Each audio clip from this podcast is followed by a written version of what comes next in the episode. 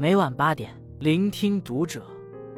各位听友们，读者原创专栏现已全新上线，关注读者首页即可收听。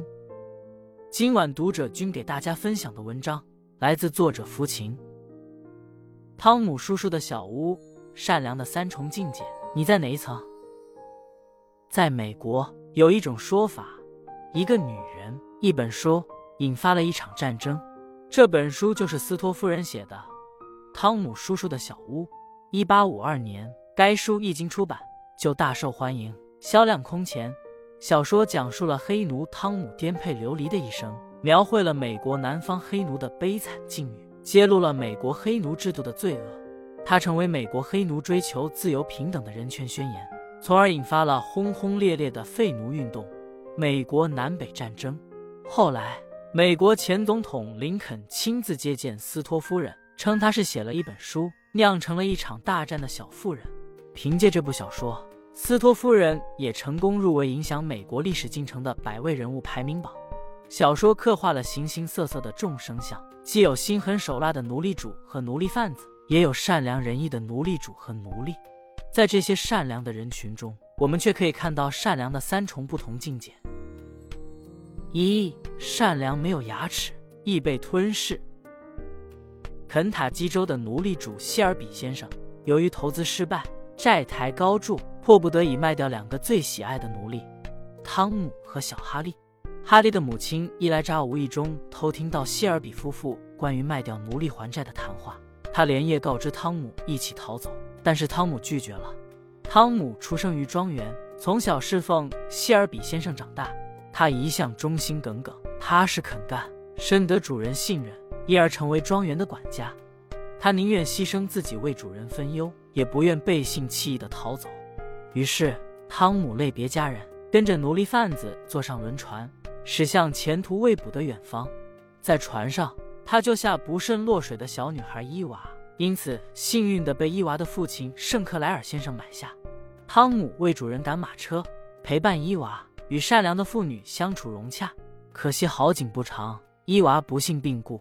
圣克莱尔主动提出为汤姆办理恢复自由民的手续，但是手续还没办完，他就在一场事故中意外身亡。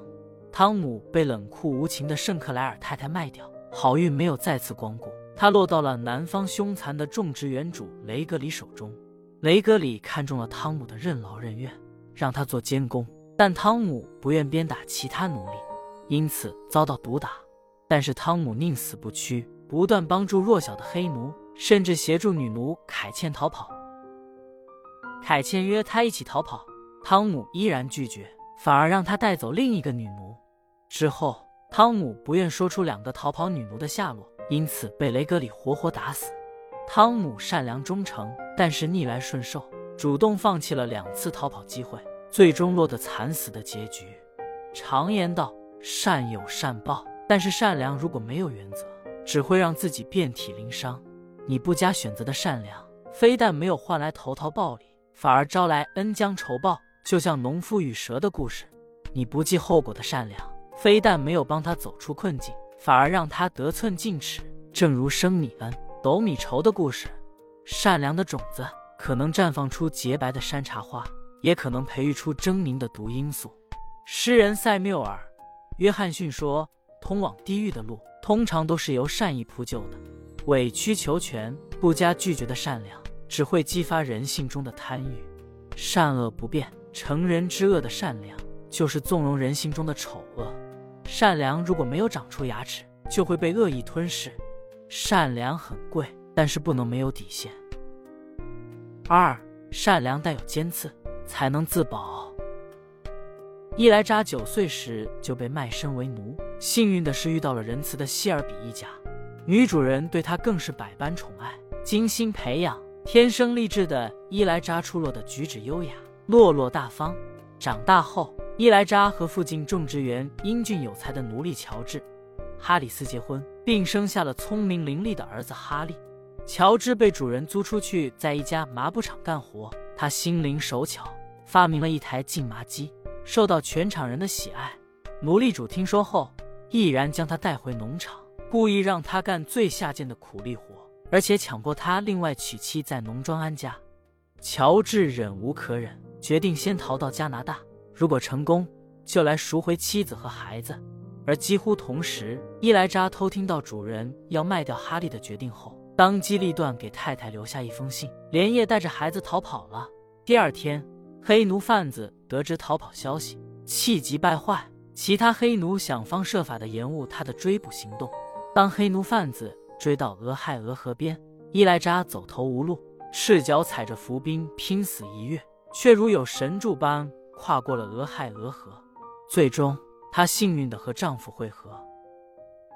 危急时刻，乔治毫不犹豫的开枪打伤了前来追捕的一个奴隶贩子，但是出于善良，他们又救治了他。这个奴隶贩子因此受到感化，协助他们逃过了追捕。最终。一家三口成功逃往加拿大，获得了自由。乔治夫妇和汤姆一样善良，他们不仅感恩主人的后代，而且尽力救治打伤的奴隶贩子。但与汤姆不同的是，当权力受到侵犯时，他们敢于奋力反抗，而不是坐以待毙。因此，他们选择逃跑，射击仇敌，最终赢得了自由和胜利。生而为人，我们都要心存善良，但是前提是要善待自己。对于他人的得寸进尺，你要敢于说不；对于他人的嚣张跋扈，你要敢于还击。顾城在诗歌《玫瑰》中写道：“玫瑰佩戴着锐刺，并没有因此变为荆棘，它只是保卫自己的春华，不被野兽们蹂躏。做人也当如玫瑰，芳香赠他人，利刺护自己。”三善良兼济天下，方为大善。谢尔比少爷非常喜欢汤姆叔叔，常常在他家玩耍，而且教汤姆叔叔写字。当他听说汤姆叔叔被父亲卖掉后，羞愧难当。他乘坐马车追上汤姆叔叔，给他戴上用一枚银元做成的项链，承诺一定会赎回他。